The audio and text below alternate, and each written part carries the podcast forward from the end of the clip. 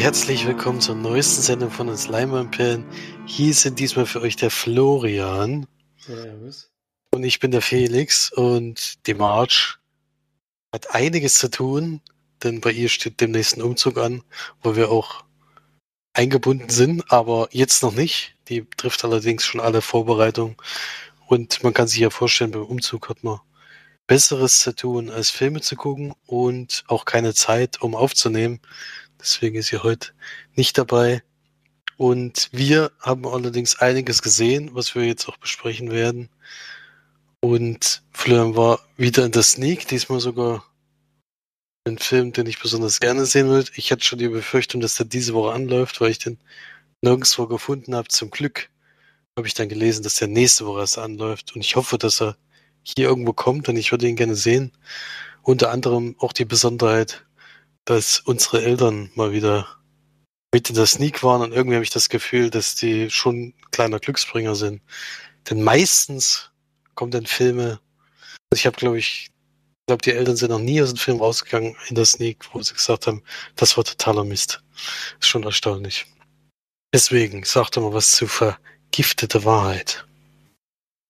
Ja, ein Film von Todd Haynes mit Mark Ruffalo in der Hauptrolle, der auch diesen Film wirklich trägt. Also der ist, ja, ist schon auf jeden Fall der wichtigste Schauspieler in diesem Ensemble. Anne Hathaway spielt seine Frau. Sehe ich auch immer gerne, denn Tim Robbins ist sein Chef in einer Anwaltskanzlei, denn er spielt Robert Bylot. Bylot, denke ich mal, spricht man so aus, weiß nicht genau. Ein Anwalt, den es auch wirklich gegeben hat, denn das Ganze beruht auf, ein, auf wahren Ereignissen. Und es geht darum, dass er als Anwalt eigentlich in so einer ja, sehr guten Anwaltskanzlei arbeitet, die jetzt auch sogar zum Partner gerade erst aufgestiegen ist, was ihm eigentlich ein, ja, ein gutes Leben ähm, ermöglichen würde. Irgendwann kommen aber Leute aus seinem Heimatort in diese Anwaltskanzlei, so ein Farmer mit seinem ja, mit seinem Helfer, würde ich sagen. Und sagen eben, äh, versuchen ihn dort zu erreichen, was schon erstmal schwierig ist. Schaffen es dann aber und erzählen ihm eben, dass auf der Farm sämtliche Tiere ver verenden, versterben, alle mit irgendwelchen, ja, schon körperlichen Veränderungen, die da vorher rangegangen sind. Viele haben Krebs oder wurden schon mit irgendwelchen Verstümmelungen geboren und so. Und der soll doch diesem Ganzen mal nachgehen, denn in der Nähe ist eine Deponie eines Chemiekonzerns und der soll doch da mal dem Ganzen auf den Grund gehen und nachschauen, ob da alles rechten Ding vorgeht, denn das Bachwasser, was da lang läuft, dem die Tiere trinken, das läuft eben auch durch diese Deponie durch und deswegen vermuten sie, dass da irgendwas nicht rechten Ding vorgeht.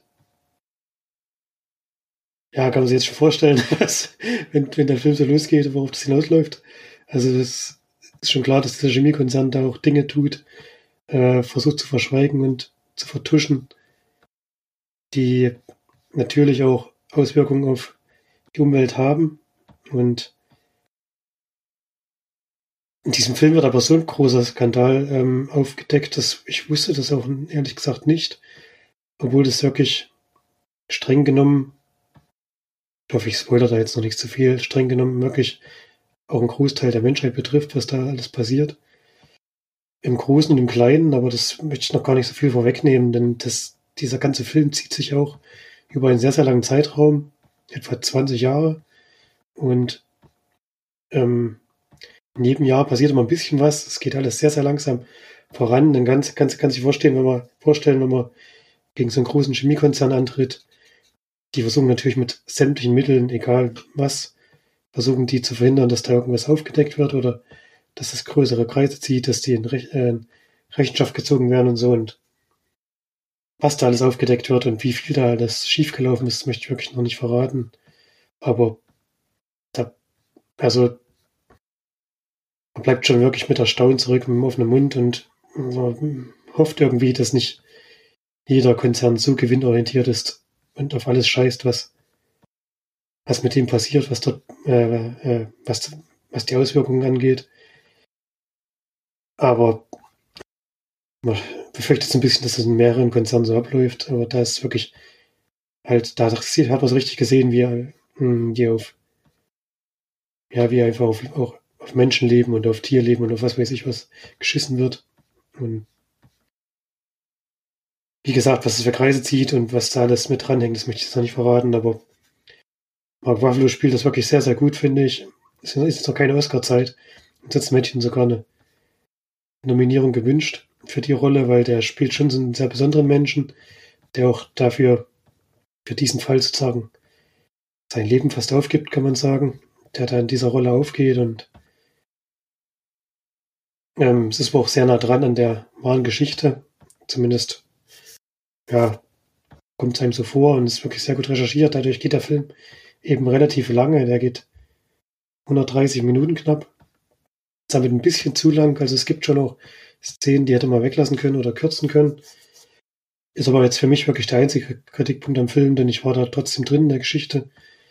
Mich hat es auch gefesselt und interessiert und ja, eigentlich soll es ja jeden interessieren, denn es betrifft eigentlich auch fast jeden. Deswegen schon eine, wirklich eine große Empfehlung für diesen Film.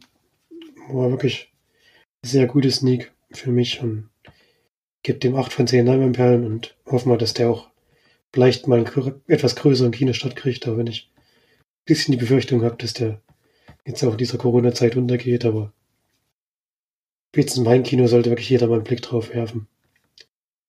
Ähm, ist ein Thema, was wirklich jeden betrifft. Deswegen schon unbedingt anschauen, würde ich sagen. Ja, dem würde ich gerne zustimmen, allerdings habe ich noch nicht gesehen. Der kam nämlich hier schon in das Sneak. War ein bisschen ärgerlich, weil, weil ich den hier verpasst habe. Allerdings schon vor zwei oder drei Wochen. Oder noch länger, vier Wochen sogar schon her. Also wirklich diesmal eine lange Zeit dazwischen, bis ihr den jetzt hattet. Aber schön, dass er jetzt noch gekommen ist. In Fuldan das Sneak kam übrigens, äh, es ist zu deinem Besten.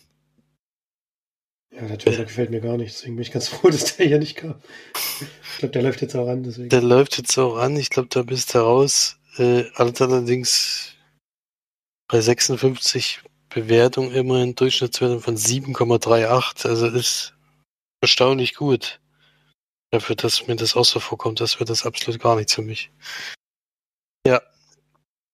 Der kam hier dafür bei euch die Wertung, hast du da irgendwas gesehen, wie da der Durchschnitt so war? Ah, das, das war bei Facebook drin, aber das habe ich jetzt nicht recherchiert.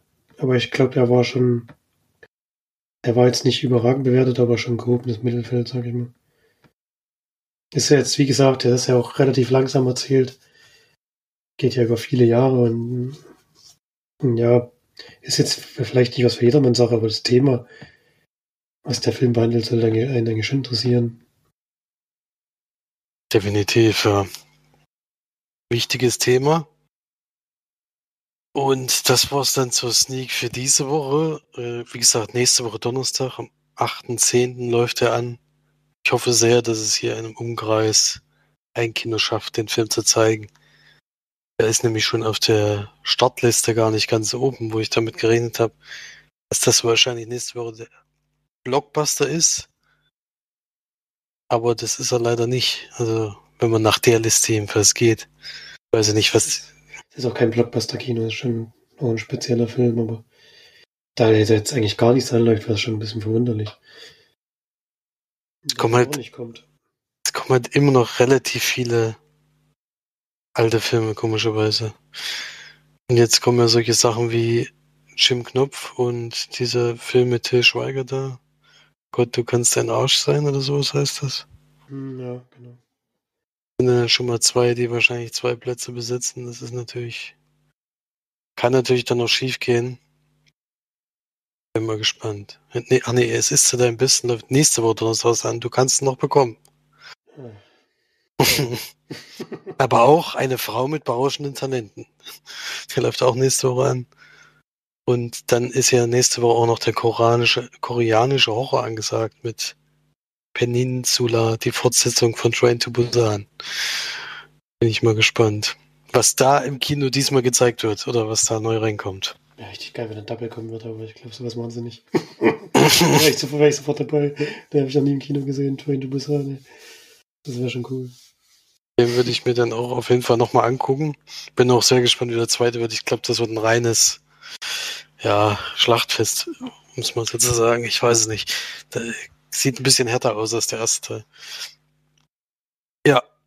Okay, dann kommen wir zu einem Film, der demnächst im Kino anläuft. Deswegen stelle ich dich jetzt einfach mal in die Kategorie Kino. Am 29. Oktober eigentlich, aber jetzt kam gerade die Mail, dass er nach vorne gelegt wurde. Läuft jetzt schon am 22. Oktober an. Und zwar nennt sich, nennt sich der The Mortuary, Mortuary. Jeder Tod hat eine Geschichte. Ein Horrorfilm. Äh, und es geht um den Ort Ravens End. In dem, in dem Ort lebt ein Leichenbestatter, der die Geheimnisse der Toten eben kennt und die auch bei der Grabrede immer hält, was den äh, Verbliebenen äh, meistens nicht so gut gefällt, weil da eh manchmal so Geheimnisse rauskommen, die nicht unbedingt jeder erzählt haben möchte. Er ist auch schon ein sehr, sehr alter Mann und man äh, überlegt halt, wie lange der schon, wie lange der schon lebt und warum der so lange lebt. Gleichzeitig sucht er eine Helferin oder Helfer für den Job als, also er bestattet dann auch die Leichen. Also er, er hält nicht nur die Grabrede, sondern er, im Endeffekt, äh, wenn es eben eine Urnenbeisetzung ist, verbrennt er die auch oder eben legt sie in den Sarg. Und also was, das ist so sein Job. Das macht er in seiner alten, ja, kann man schon fast sagen, Schloss oder Villa. Und dann kommt eine junge Dame dazu, die keine Angst vor dem Tod hat, wie sie sagt, und all seine Geschichte hören will und auch gerne als Helfer arbeiten will bei ihm. Ähm, es war wohl schon lange keiner mehr bei ihm gewesen, weil er eben auch recht ja, markant aussieht und ein bisschen angsteinflößend. Und sie bittet ihn dann darum, mehrere Geschichten zu erzählen von den Sachen, die er so gehört hat so die so in die Horrorrichtung gehen und dann ist es im Endeffekt eine Kurzfilmsammlung von Horrorgeschichten. Denn er erzählt sie natürlich nicht nur, sondern wir sehen sie und da passieren dann ein paar Sachen. Also das sind dann immer so, kann ich gar nicht einschätzen, wie, wie kurz oder wie lang, also vielleicht so 10 bis 15 Minuten, äh, so gesch verschiedene Geschichten. Und am Ende geht's dann noch ein bisschen zurück und gibt es ja noch so eine Verbindung mit diesen Geschichten und warum er so alt ist, aber das ist, glaube ich, nicht so wichtig. Wichtiger sind diese Kurzfilme. Äh, ich denke mal, das drumherum sollte es nur irgendwie zusammenhalten. So ein bisschen. Ja, aber für mich auf jeden Fall ein bisschen schwierig, weil die Kurz, Kurzfilme schon in Richtung von, also so ja, nicht Splatter würde ich jetzt nicht sagen, aber es geht schon darum, äußerst spektakulär umzukommen, aber schon mit viel, vielen Körperflüssigkeiten auch außerhalb, also, also nicht nur Blut sozusagen. Was ist, also ist so Ekelhorror. Ähm, das hat mir nicht so wahnsinnig gut gefallen, zumal die Geschichten auch wirklich nicht besonders interessant waren. Und es ist auf jeden Fall ultra brutal. Also wenn ihr den in das nie kriegt, ich weiß nicht, ob ich den da wirklich unbedingt empfehlen kann, weil das, also das ist schon ein bisschen, ist schon eklig, muss ich sagen. Das muss so ein bisschen aushalten. Dann sind die Schauspieler furchtbar teilweise. Und es ist am Anfang, denkt man, es ist so eine Art, ja, ist so aufgemacht wie so ein, wie so ein vielleicht Fantasy-Horrorfilm oder sowas, dass da, ähm, ja, auch von der Musik her, von dem Machart. Und dann ist es aber so, also, ja, besessenen Geschichten oder Teufelsgeschichten, die da vorkommen und sowas. Also nicht so wahnsinnig kreativ, äh, einfach nur ziemlich brutal und wenn man natürlich auf die Richtung von Horror steht, dann ist das, glaube ich, genau das Richtige. Also ich habe da viele Bewertungen gesehen, die da äh, auch auf Horror-Fanseite, die sagen, dass der Film wirklich toll ist und die Kurzgeschichten gut gemacht sind. Äh, wenn man halt auf sowas steht, ist das halt für einen was, aber für mich ist nichts so richtig. Also da bin ich jetzt nicht so ein Fan von, auch wenn ich gerne Horror, sehr gerne Horrorfilme gucke. Deswegen habe ich mich das sehr schwer getan und kann dem Film auch nicht besonders viele Punkte geben. Schwarzer Humor und sowas und sehr heftige Gore-Effekte, ja, So wird er hier so ein bisschen zusammengefasst. Also da ist schon, muss schon ein bisschen durchhalten. Für mich nichts, aber wie gesagt, wenn man in die Richtung Spaß hat, ähm, dann, dann kann man da sicherlich lachen und auch dann, äh, mehr Freude an dem Film haben, als ich den jetzt hatte. Deswegen gibt es von mir nur drei von zehn Leinwandperlen. Gemacht ist das super von der Kamera her auch. Sieht toll aus. Auch das Haus, was sie gewählt haben, ist wirklich schön. Aber ich fand schon diesen Leichenbestatter fand ich schon so auffällig. Ähm, ja, es sah schon so ein über, überzogen aus, so ein bisschen ins Lächerliche schon fast. Und dann sind die Geschichten halt wirklich, äh, ja, also nicht so richtig für mich. Aber egal. Muss ja auch nicht jeder Film was für mich sein. Am 22. Oktober, wer da gerne trotzdem Interesse dran hat, sollte auf jeden Fall ins Kino gehen. Und dann kann er mehr drüber schreiben, was er, wie, wie er den Film fand. Oder wie gesagt, bei Letterboxd steht er immer noch bei ziemlich hoher Zahl. Also es gibt viele Leute, die den Film auf jeden Fall mögen. Und der lief auch wohl anderswo schon. Deswegen bekommt den, bekommt den jetzt ziemlich als letztes wieder. Ja. Okay. Das dann zu Monterey. Mon Mortuary. Ich weiß nicht so richtig, ob ich das richtig ausspreche. Jeder Tod hat eine Geschichte. Wir haben kurz nachdem wir die Folge aufgenommen hatten, ich habe mich ein bisschen geärgert, weil ich gedacht habe, vielleicht gebe ich den als Hausaufgabe auf. Im Nachhinein muss ich sagen, bin ich froh darüber, dass ich es nicht gemacht habe. weil das wäre auch wieder so. Das äh, wäre nichts gewesen. Da habe ich Glück, mehr Glück gehabt mit dem Film, den ich ausgesucht habe. Ich hatte allerdings hier auch wieder gar nichts dazu angeguckt, wenn ich schon mal die Möglichkeit kriege, zum Film vorzeitig zu gucken dann versuche ich mich so wenig wie möglich zu, zu, informieren und mich ja gar nicht erst beeinflussen zu lassen. Und gucke die Filme dann meistens direkt. Gut, wir hatten eine Hausaufgabe, äh, oder ich habe eine Hausaufgabe aufgegeben, aber damit ich nicht gleich widerspreche, kann der Florian über einen Netflix-Film sprechen, der von uns eine höhere Wertung kriegt als sonst. Das stimmt allerdings, vor allem von mir. Habe ich ja letzte Woche schon so ein bisschen gespoilert. Ähm, the Devil All the Time heißt der Film von Antonio Campos, der scheint noch nicht so viel gemacht hat, weil er noch nicht mal Wikipedia-Eintrag hat. Aber auf jeden Fall hat er schon einen guten Cast zusammenbekommen. Tom Holland spielt so ein bisschen die Hauptrolle, auch wenn er es ein bisschen später Film eingreift. Robert Pattinson ist dabei. Bill Skarsgård, Sebastian Stan, Jason Clark, Mia Wasikowska, also wirklich viele bekannte Namen. Und worum geht's? Ich habe gar nicht mehr die ganzen Namen von den Charakteren drauf, weil so viele sind. Willard, genau, Willard kommt aus seinem Einsatz im Zweiten Weltkrieg zurück nach Amerika und versucht eigentlich nach Hause zu kommen, ähm, wieder zu seiner Mutter in so ein kleines Dörfchen. Unterwegs bleibt er aber kurz hängen einem Kleinstädtchen und lebt sich dort relativ schnell in eine junge Kellnerin, die in einem Café bedient. Und die bleibt ihm eben im Kopf leben und auch als er dann wieder zurück in seinem Dörfchen ist, geht es ihm halt nicht aus den Gedanken und versucht er wieder dorthin zu kommen, obwohl die relativ weit auseinander wohnen. Ähm, ich weiß nicht mehr ganz genau, wo das alles spielt. Es waren alles so Kleinstädte. Ich kannte die Orte alle nicht. Nockenstiff zum Beispiel. habe ich in meinem Leben noch nie gehört. und trifft sie dann irgendwann wieder. Beide merken eben, dass sie sich sehr nah sind. Das ist also diese Beziehung wächst relativ schnell und die dann auch zusammen in diesem kleinen Ort. Er verlässt also seine Mutter zu diesem Zeitpunkt und ähm, zieht in dieses, dieses andere Örtchen. Und beide heiraten dann auch und bekommen einen Sohn.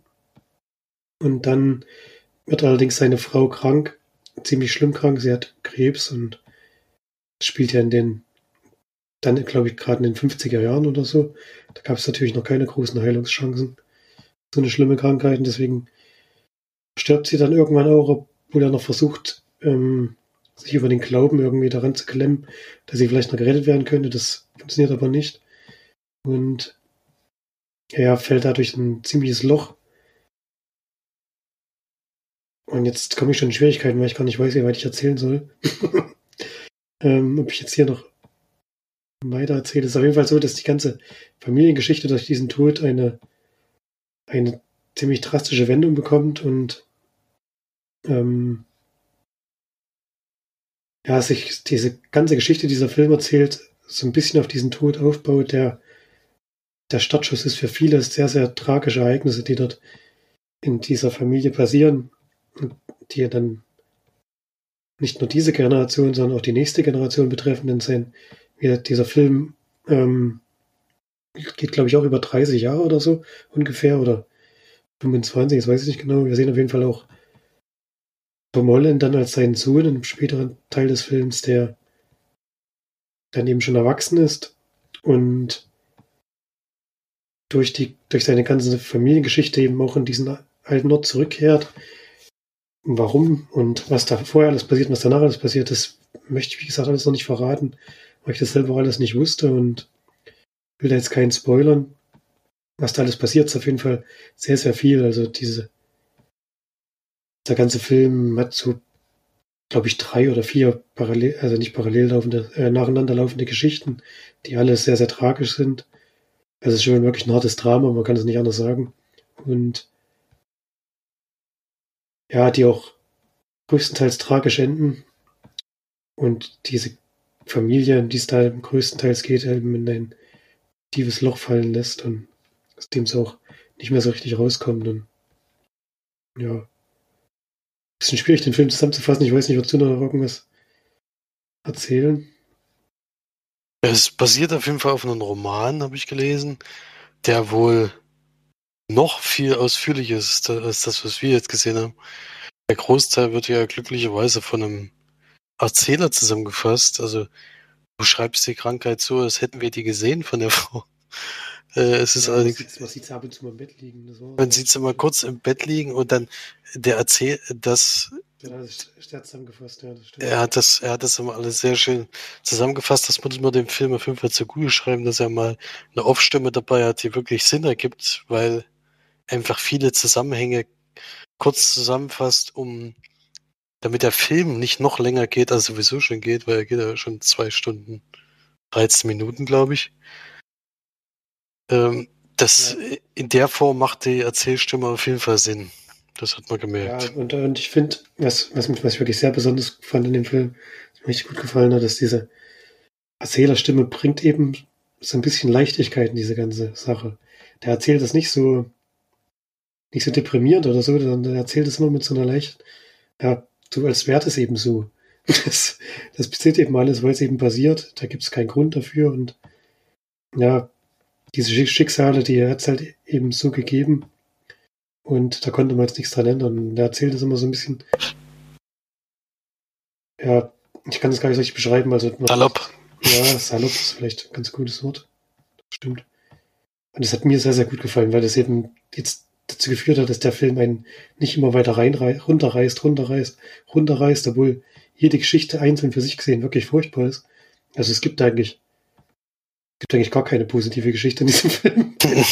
das, das, ist schon ziemlich hart, was man da alles zu sehen bekommt. Auch mit diesem, ah, ich will gar nichts verraten.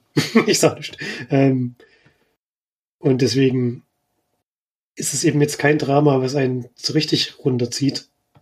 Ähm, einfach durch die Inszenierung, wie das gewählt wurde und wie das gemacht ist. Und dadurch hat mir das wirklich sehr, sehr gut gefallen. Ich war immer drin im Film. Ich habe die Länge überhaupt nicht gemerkt. Sind ja auch es passiert ja so viel, also jede Geschichte geht ja vielleicht 20 Minuten, das ist ja für sich gesehen auf keinen Fall zu viel. Deswegen hat es von der Zeit her gepasst und fand das sehr, sehr schön erzählt. Tom Holland-Figur ist wirklich ja, auch ein sehr nachvollziehbarer Charakter, wie der handelt und was der macht und so. Auch wenn nicht alles richtig ist, was er macht, natürlich nicht. Aber man versteht schon seine, seine Intentionen, warum das alles so passiert und so für mich war das ja wie so ein, der ist richtig durchgerutscht, der Film. Ich habe mir so ein richtig gutes Gefühl, obwohl er so viel Schlimmes zeigt, so ein richtig gutes Gefühl zurückgelassen, komischerweise. Eben durch die, durch die Art, wie er inszeniert ist und war für mich wirklich was, was Besonderes. Ja. Muss ich auch sagen. Also ich fand den auch äußerst gut gedreht und spannend gemacht. Dass es zwei Stunden 13 Minuten geht, ist vielleicht ein bisschen zu lang gewesen, aber kann man sich drüber streiten. Ich fand auch, äh, wie gesagt, die Schauspieler, die sie gewählt haben, Tom Holland, der ja bis jetzt vor allem bekannt ist durch, durch die neuen Spider-Man-Filme, Robert Pattinson, den wir ja gerade erst in Tenet gesehen haben, auch wieder was für eine Rolle. Das ist, wirklich, äh, das ist, das ist echt Drecksack. Das ist echt ein Drecksack. Das ist echt, das ist echt der Knaller, was der, der Typ, der hat, ja. der macht inzwischen so viele verschiedene Sachen. Das ist wirklich erstaunlich. Man merkt halt auch, dass sich wirklich die Rollen raussucht. Der hat eigentlich keine Rolle, wo er jetzt einfach nur irgendwas spielen müsste oder so. Der nimmt schon wirklich die, die besonderen Dinge, sucht er sich daraus. Auch in dem Film ist er. Also so einen fiesen Drecksack muss schon erstmal spielen können. Das ist schon. Schon erstaunlich. Ja, das ist wirklich erstaunlich. Sag mal, also für mich ist das schon einer, der irgendwann mal Oscar kriegen müsste. Mal schauen. Die Rollen dafür sucht er sich zumindest aus. ja, ich bin gespannt. Ich bin sehr gespannt.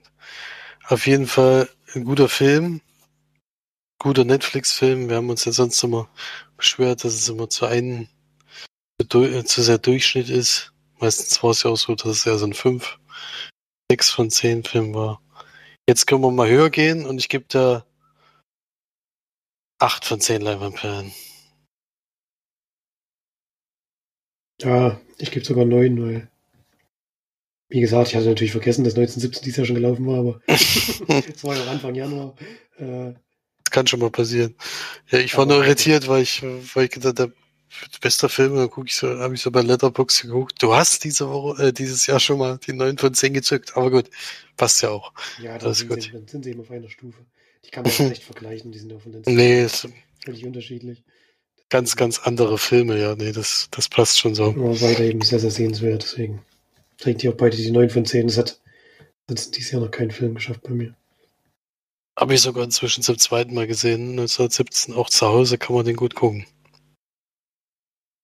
Gut, dann kommen wir mal zu dem Film, den wir zu Hause geschaut haben. Bei mir ging es dieses Mal los mit ähm, einem Film, der, den ich auf Prime geliehen hatte. Der lag jetzt schon länger da und jetzt muss ich langsam mal gucken, bevor wieder der Monat rum ist. Äh, das passiert mir dann öfters, dass der, dass der Film dann ausläuft ohne, also öfters zum Glück nicht, aber es ist mir schon mal passiert. Seitdem bin ich da akribisch hinterher, dass ich das, dass das auf keinen Fall wieder vorkommt. Und es handelt sich um einen französischen Film von Roman Polanski allerdings. Und der nennt sich Intrige. Und wir springen ins Jahr 1800 will nichts Falsches sagen, deswegen gucke ich kurz nach. 1895 beruht nämlich auf einer wahren Begebenheit. Da will man natürlich nichts falsch sagen. Und da ist Alfred Dreifuß äh, vom Armeegericht schuldig gesprochen worden des Hochverrats. Und glücklicherweise muss man sagen, für ihn gilt das nicht gleich, dass das eine Todesstrafe ist, sondern es ist eine lebenslange Haft auf einer, auf einer Insel in Atlantik, die Teufelsinsel auch noch genannt, ähm, wo einfach wirklich nur, das ist einfach eine Insel, wo ein Haus draufsteht, was ein Gefängnis ist. Mehr ist es nicht. Und da muss er dann den Rest seines Lebens verbringen. Und einer von den, es wurde einer hingeschickt, der sozusagen mal gucken soll, wie dieses, wie dieser Prozess verläuft, ob da alles richtig verläuft, äh, dem Richter oder den, dem Staatsanwalt was zuspielen oder der Verteidigung was zuspielen, wenn es was gibt. Und es wird auf jeden Fall Einfluss drauf genommen, dass dieses Urteil gesprochen wird, aber er ist sich da absolut sicher, dass das korrekt ist. Deswegen hat er da auch keine Gewissensbisse. Er gehört auch mit zu den Leuten, die ja nichts von, also in der Zeit war es wohl noch besonders heftig, der, der Hass auf, auf, auf eine andere Rasse. In dem Fall waren es auch schon wieder die Juden, komischerweise. Also irgendwie haben es sie immer mal wieder in mehreren Ländern äh, ganz, ganz schwer gehabt. Auch in dem Fall, also da hat auch gesagt, dass diese Durchmischung des Volkes sollte nicht passieren und sowas. Also war da auch strikt dagegen. hat da allerdings einen sehr guten Job gemacht und wollt, wurde dann äh, als Chef der, des Geheimdienstes berufen. Und dort ist es eben so, dass da ein Mann auf die Schliche kommt, der wohl den Deutschen äh, Informationen zuspielt, vor allen Dingen über Waffen und sowas. Und da wird ihm ziemlich schnell klar, dass, dass das eigentlich der, der Verräter ist, den sie damals gesucht haben und nicht der, der jetzt auf der, der Teufelsinsel ist. Dadurch, dass er aber Jude ist, will die Armee nicht unbedingt das alles wissen, sondern will eigentlich, dass der dort bleibt. Und er ist aber so akribisch, dass er wirklich dagegen ankämpfen will, was ihm ganz, ganz schlimme Folgen auch für ihn hat. Und er versucht sich aber trotzdem durchzukämpfen und die Wahrheit ans Licht zu bringen. Ja, so kann man es vielleicht zusammenfassen. Ja, ist auf jeden Fall schon heftig, wenn man das sieht, dass das eben in Frankreich denn eben auch solche Fälle gegeben hat. Ähm, und dann eben gar nicht darauf geachtet wird, dass es war wohl auch beim ersten, bei der ersten Verurteilung schon ziemlich offensichtlich, dass es nicht war und wurde sozusagen was dazu erfunden, damit das überhaupt funktioniert, dass der verurteilt wird. Und äh, deswegen ist das äußerst, äußerst schwieriges Thema, wenn man das dann natürlich mitbekommt, dass da auch schon gegeben hat. Und ja, muss man ein bisschen durchhalten, ist sehr ruhig erzählt, passiert nicht allzu viel, geht auch wieder ganz schön lang dafür. Äh, da muss man wirklich ein bisschen durchhalten, aber die Geschichte ist trotzdem interessant genug, finde ich.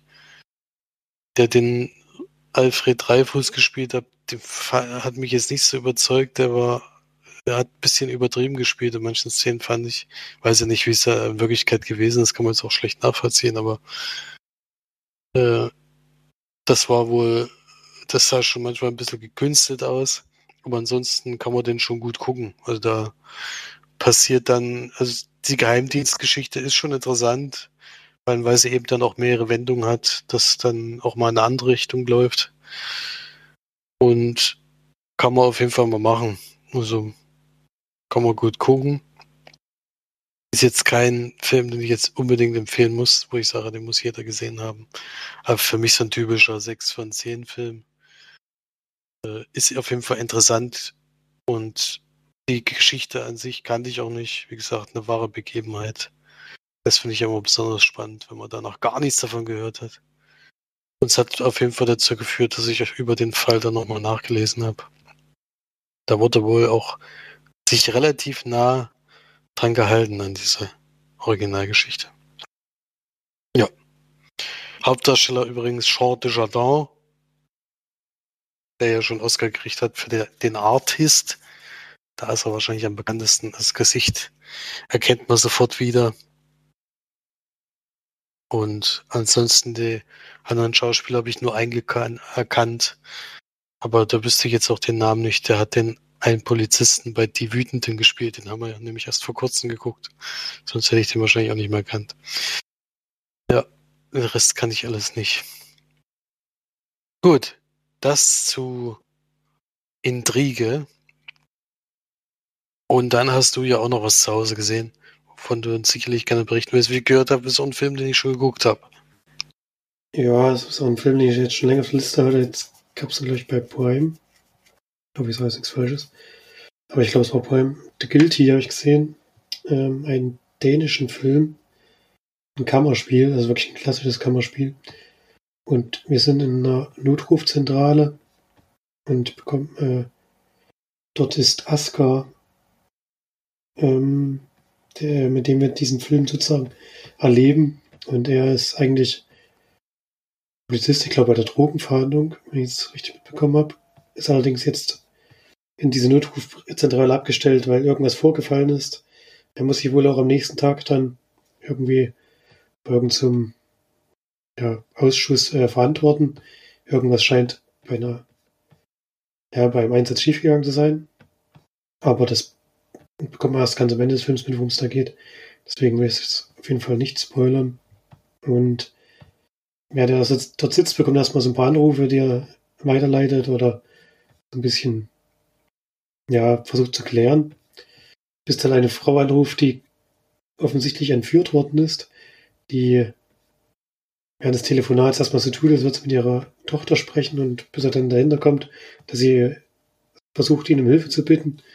Und die beiden versuchen dann eben auf diesem Weg herauszufinden, wo sie sich befindet und wie er ihr helfen kann. Und er versucht dann ja auch noch eigene ähm, Ermittlungen anzustellen und herauszukriegen, warum sie entführt wurde und was diese ganze Geschichte eben für einen, ja, für einen Hintergrund hat.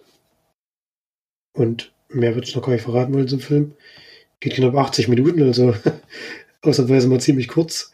Und es passt auch auf jeden Fall zu dem Setting, denn es reicht, um diese Geschichte zu erzählen, die dann am Ende wirklich einen Verlauf nimmt, mit dem ich nicht gerechnet hatte. Also die hat schon auch so einen kleinen Twist in sich, den ich nicht vorher gesehen habe, was man immer schon ganz wohlwollend zur Kenntnis nimmt. Und ich mag ja Kammerspiele, deswegen hat mir es auch gefallen. Ist eben auch, ja, es gibt wie gesagt jetzt keine keine Effekte oder so, keine Action-Szene, obwohl das so ein Film mit einer Führung natürlich hergeben würde, aber das ist ja bewusst extra darauf angelegt, dass alles in diesem Raum spielt.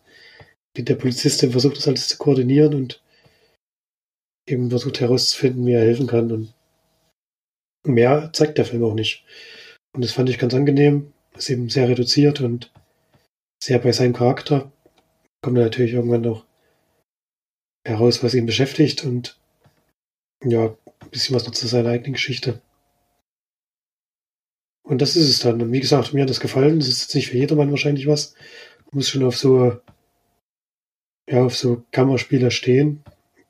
In dem Fall ja wirklich größtenteils mit einer Person, die telefoniert. Kommt zwar mal immer mal jemand rein und redet kurz mit ihm, aber das war's dann auch. Und bei mir auf jeden Fall eine kleine Empfehlung. Sieben von zehn Leinwandperlen. Und hat mir gefallen auf jeden Fall. Ja, also hat mir auch gut, sehr gut gefallen. Mag ja auch Kammerspiele sehr gerne, vor allem wenn es funktioniert. Man merkt zwar, dass 90 Minuten als Kammerspiel wirklich, wirklich schwer zu erreichen sind. Da braucht man schon ein paar Umwege, die man da machen kann, um diese Zeit zu erfüllen. Ja, muss man ja aber auch nicht. Da macht man halt 80 Minuten und fertig. Ja macht man halt 80, aber 80 Minuten ist immer noch heftig, wenn man tatsächlich nur in einem Raum am Telefon sitzt.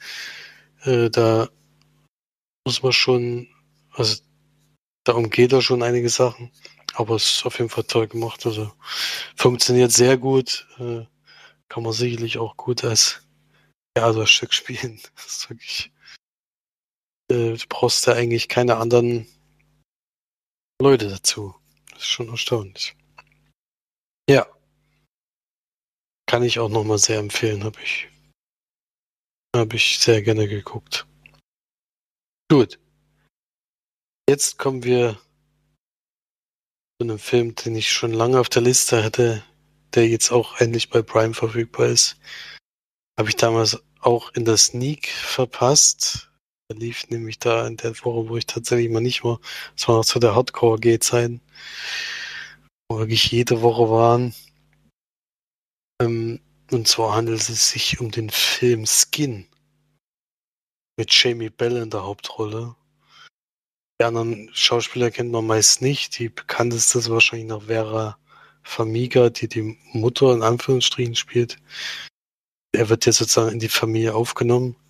Und es geht tatsächlich um eine Gruppe Skinheads, die ähm, ja so eine kleine Familie gebildet haben und da eben unterwegs sind auf Demonstrationen und sowas und auch teilweise Aktionen starten gegen, in dem Fall gegen Ausländer.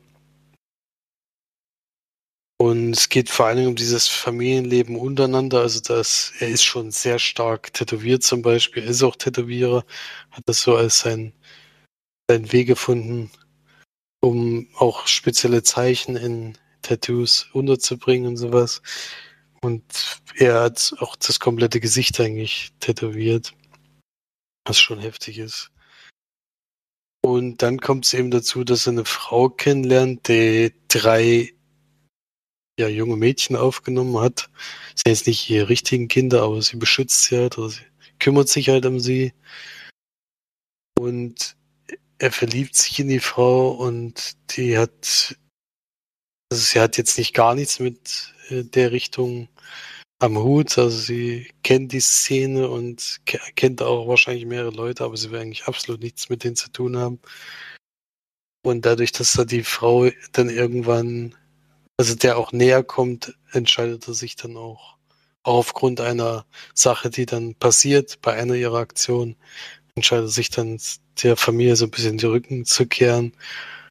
Und das kann man sich ja vorstellen, das führt zu wahnsinnigen Problemen. Also diese Gruppierung akzeptiert diesen Austritt überhaupt nicht und macht dann richtig Jagd sozusagen auf die Leute.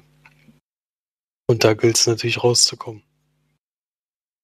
Auch hier beruht es wieder auf einer warmen Begebenheit, was mich am Ende wirklich überrascht hat. Das habe ich nämlich tatsächlich nicht gewusst. Denn man hat es wirklich gegeben, auch mit diesen wahnsinnigen Tätowierungen. Das hat man dann gesehen. Also der Film ist immer so Kapitel ein bisschen unterteilt. Und jedes Kapitel beginnt mit einer Tätowierungsentfernung im Krankenhaus, was wirklich brutal äh, aussieht. Und die sieht man dann auch später bei dem, bei dem, ich sag schon original, also bei dem echten Mann, dem das, dem das passiert ist. Das sieht schon wirklich heftig aus, wie da wie die Entfernungen da so stattfinden. Und ja, das ist ein sehr schweres Thema, sehr schwerer Tobak auf jeden Fall, weil die er ist schon sehr überzeugt von der Sache anfangs und man merkt auch, wie diese Leute, Jugendliche oder jüngere, fast noch Kinder eben, die keinen so richtigen Weg finden, ihm anwerben für diese Familie was sie da eben für ein Leben führen und wie radikal das alles ist, das ist wirklich heftig mit anzugucken.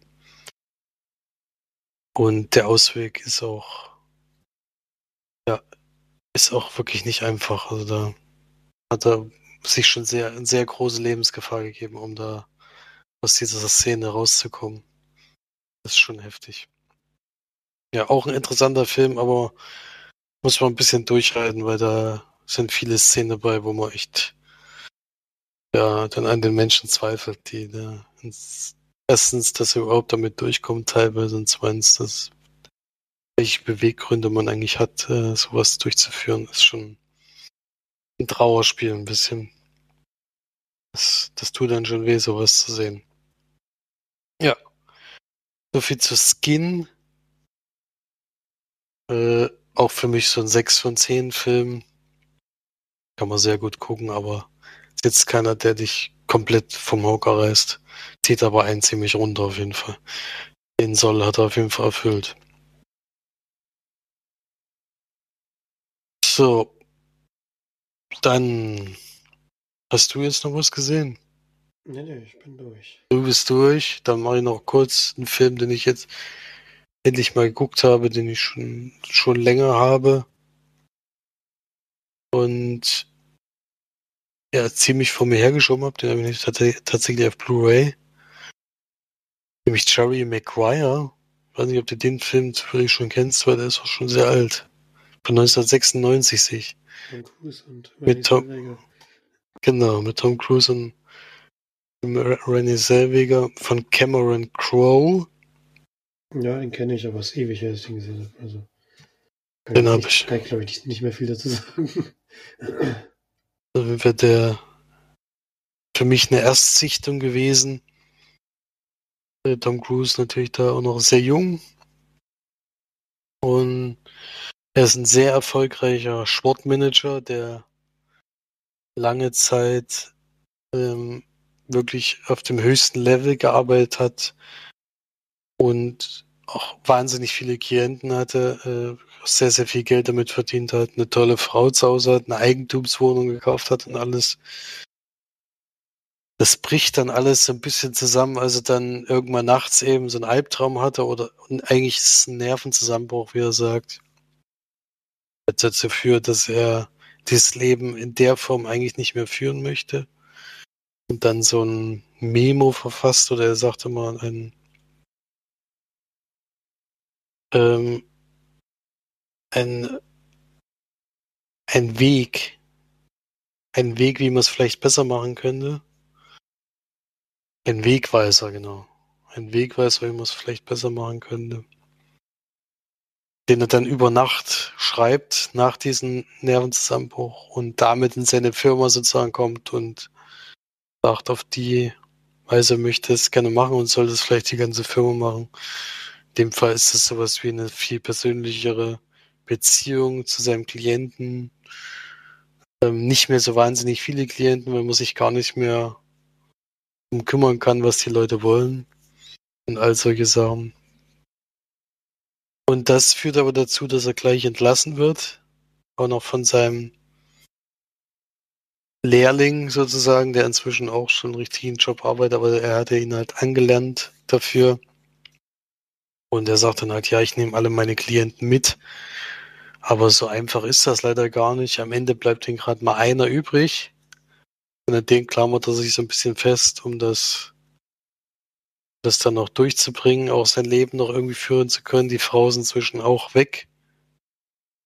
Äh, die war dann wohl doch etwas am Geld gehangen und hat ihn dann gleich auch, also nicht sitzen lassen, sondern hat da auch ziemlich deutlich gemacht, was er von der Sache hält. Und dann muss er halt sein Leben eigentlich von neu aufbauen mit einem Klienten, äh, eigentlich alleine, was sich dann schnell ändert, weil er da in dem Büro noch eine lange Rede hält und dann tatsächlich die eine Dame mit ihm mitgeht, in dem Fall die Rennie Selweger. Und die er dann gleich als Sekretärin sozusagen übernimmt. Und dann versuchen die halt irgendwie mit dieser Firma zu überleben, die einen Klienten hat. Und dann entwickelt sich natürlich auch noch beziehungstechnisch irgendwas. Und auch einen großen Teil des Films einnimmt. Ja. Kurz zusammengefasst, Harry Maguire ist ein bisschen zu schnulzig, muss ich sagen, weil äh, diese Liebesgeschichte nimmt einen sehr großen Teil des Films ein. Und die Sportgeschichte ist, ist auf jeden Fall gut gemacht. Also Kuba äh, fällt mir der Name nicht ein, das wäre jetzt peinlich. Cooper Gooding Jr. heißt er, genau. Der spielt diesen Footballer, der bei ihm sozusagen noch geblieben ist. Als einziger. Und dann, ja, ist es, wie gesagt, zu viel Schnulz. Äh, ist eher eine Liebesgeschichte, habe ich das Gefühl, mit ein bisschen Sport drumherum. Aber das fand ich zwischenzeitlich ein bisschen anstrengend. Die Sportgeschichte allerdings äh, wieder schön gemacht auf jeden Fall. Also für beide Seiten ist es halt schwierig, weil ja viel auch davon davon abhängt, was jetzt diesen Klienten passiert. Also wenn er sich mal eine grobe Verletzung holt oder sowas, wäre das natürlich auch für seinen Manager eine absolute Katastrophe, weil er so sein einziger, einziger Ausweg ist. Ja. Also eher so ein durchschnittlicher Film, muss man jetzt nicht unbedingt gucken. Hat mich ein bisschen enttäuscht, weil ich da schon bisschen mehr mir oft hatte bei dem Pressetext, den ich dazu gelesen habe. Aber in dem Fall doch mehr Liebes, Liebesdrama als Sportfilm. Deswegen von mir nur eine 4 von 10 Leinwandperlen. Okay, dann haben wir aber nicht nur nicht nur Filme diese Woche, denn wir haben auch ein Gewinnspiel auszulosen. Wir hatten ja vor zweieinhalb Wochen äh, eine schöne Frage zu einem Film gestellt, die sich darauf bezog, was man so als erstes vielleicht gekocht hat und was vielleicht völlig misslungen ist oder was man seinen Eltern mal vorgesetzt hat. Äh, und da hatten wir einige spannende Antworten. Also es sind ja insgesamt 19 Kommentare eingegangen, was sehr schön ist, die auch wirklich viel ihre künstlerischen Fähigkeiten im Kochen beschrieben haben. Also schon einige lustige Sachen, die passiert sind. Und da gilt es jetzt einen auszuwählen. In dem Fall äh, losen wir das jetzt einfach unter allen Einsendungen aus. Das ist nicht so wahnsinnig schwierig und den werden wir natürlich wieder, den glücklichen Gewinner werden wir natürlich informieren. Hast du denn die Seite offen, dass du zählen kannst, falls es jetzt so so weit kommt? Ich kann zählen, ja. Kannst dann zählen. Vielleicht können wir auch eins, zwei Antworten vorlesen. Äh, es gibt zum Beispiel, also Nudeln werden sehr häufig gemacht, habe ich gemerkt. Aber ja auch gleich als erstes Leber mit Möhren Kartoffelbrei. Das klingt auch schon gleich mal schwer. Ja, aber es hat geklappt, weil sie, weil sie vorher einen Volkshochschulkurs gelernt hat. Das war jetzt vielleicht nicht mehr in der Jugend, oder? Ich weiß nicht genau. Da war ich noch nicht in der Vol- Volkshochschule, ehrlich gesagt.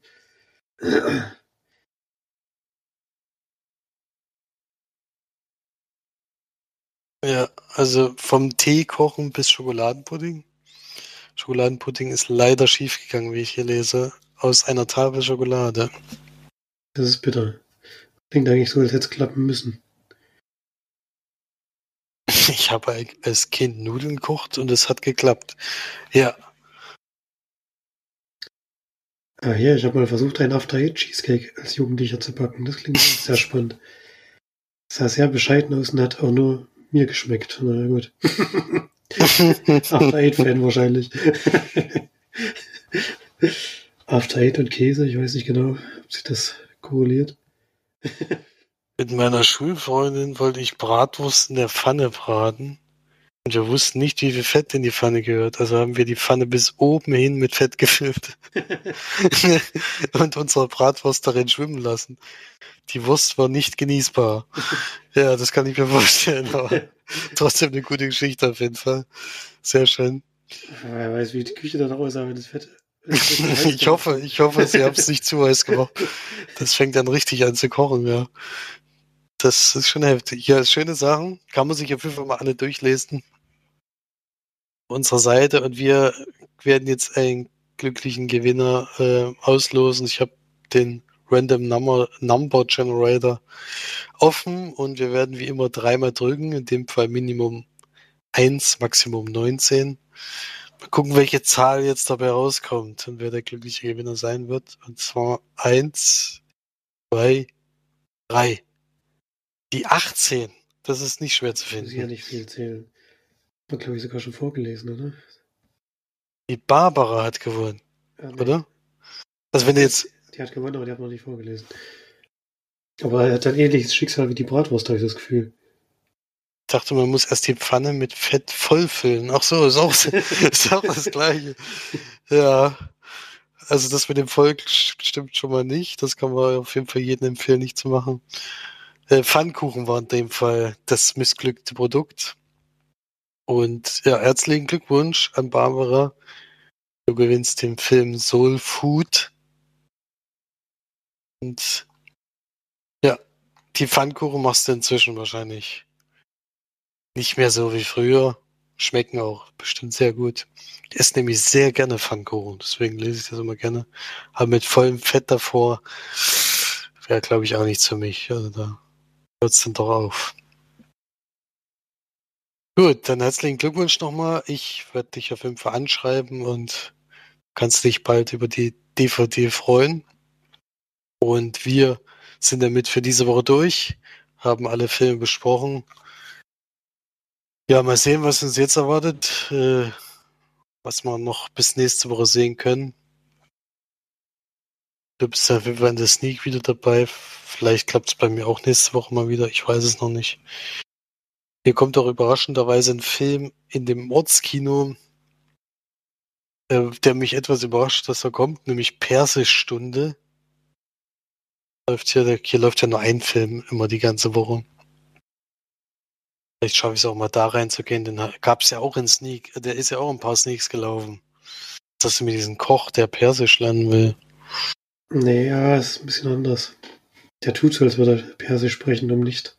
Ich meine, der Koch will es lernen und der andere tut so, als so, würde, genau, ja. würde er Persisch sprechen. Ja, Ja, der Koch wird ja gespielt von Lars Eidinger, den ich sehr mag. Mhm. Das ist schon mal eigentlich schon mal ein Grund, sich den Film vielleicht anzuschauen. Deswegen äh, überlege ich den auf jeden Fall zu gucken. Also da, wenn sie sich schon mal trauen, solche Filme hier zu zeigen, dann muss man es eigentlich auf jeden Fall auch unterstützen. Das ist jetzt nicht so der der hohe Anziehung. Also man kann sich vorstellen, bis jetzt lief Tenet und jetzt die ganze Zeit After Truth. Also da ist das jetzt schon eine kleine Überraschung. Deswegen mal gucken, ob ich das schaffe, den mir anzugucken. Ansonsten sehen wir natürlich trotzdem wieder einiges und dann besprechen wir das nächste Woche wieder für euch. Wir wünschen euch auf jeden Fall eine schöne Zeit. Durch den kalten Herbst, jetzt wird es ja wirklich gerade richtig kalt und teilweise sogar regnerisch. Ähm, jetzt ist der Herbst dann auch e-, endgültig da. Und da lohnt es sich ja, glaube ich, auch wieder mehr schön ins Kino zu gehen. Im Sommer sagen wir immer gekühlt, im Herbst und Winter sagen wir immer geheizt. Es gibt immer einen Grund, ins Kino zu gehen. Und das sollte auch weiterhin fleißig machen. Schaut schöne Serien und gute Filme und dann hören wir uns nächste Woche wieder. Wir verabschieden uns. Tschüss.